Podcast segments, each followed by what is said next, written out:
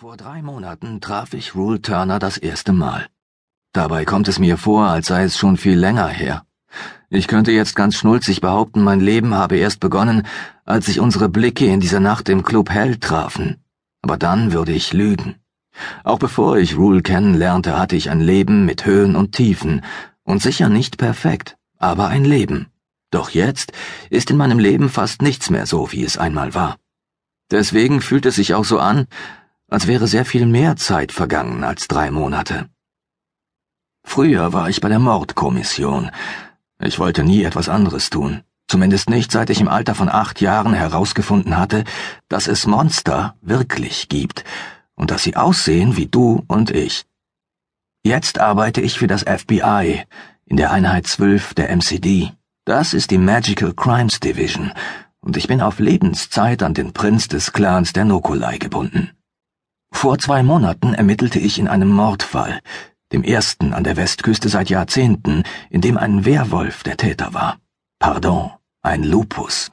Zuerst sah es so aus, als wäre Rule Turner mein Hauptverdächtiger, aber sehr schnell wusste ich, dass er es nicht gewesen sein konnte. Doch es dauerte eine Weile, bis ich herausfand, wer wirklich dahinter steckte. Eine verrückte Telepathin, ein charismatischer Sektenführer und eine uralte Möchtegern-Göttin hatten sich zusammengetan, um alle Lupi in den Vereinigten Staaten zu vernichten, und es war ihnen egal, ob bei ihrem Versuch, das Land zu übernehmen, auch ein paar Menschen dran glauben mussten. Wir haben sie aufgehalten. Mit wir meine ich Rule und mich und ein paar andere wie meine Großmutter, die dann nach China gereist ist um dort eine Art persönliche Pilgerreise zu unternehmen, was mir gar nicht behagt. Eine Woche bevor ich buchstäblich durch die Hölle ging, brach sie auf. Denn ich tötete die Telepathin. Da sie ihrerseits alles daran gesetzt hatte, mich zu töten, hatte ich keine andere Wahl. Aber dem Sektenführer gelang die Flucht, und mit ihm verschwand ihr Stab.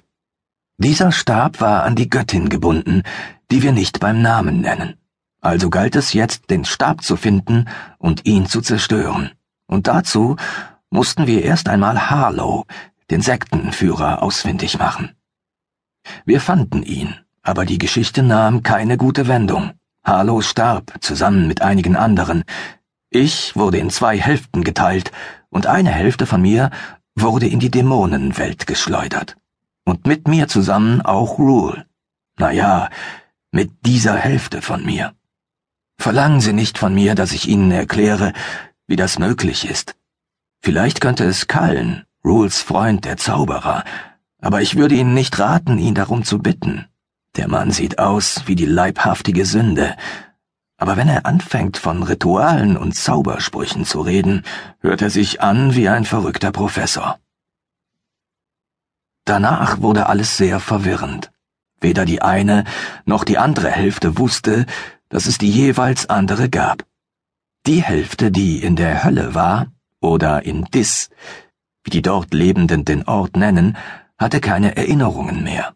Sie hatte Rule an ihrer Seite, doch der war in seiner Wolfsgestalt gefangen. Der Teil von mir, der noch auf der Erde war, wusste wegen des Bandes der Gefährten, dass Rule am Leben war, doch es war gar nicht so einfach, ihn zu finden. Schließlich gelang es einigen der Priesterinnen der Lupi, die Reis genannt werden, zusammen mit Kallen ein kleines Höllentor zu öffnen, was fast so kriminell ist wie Massenmord.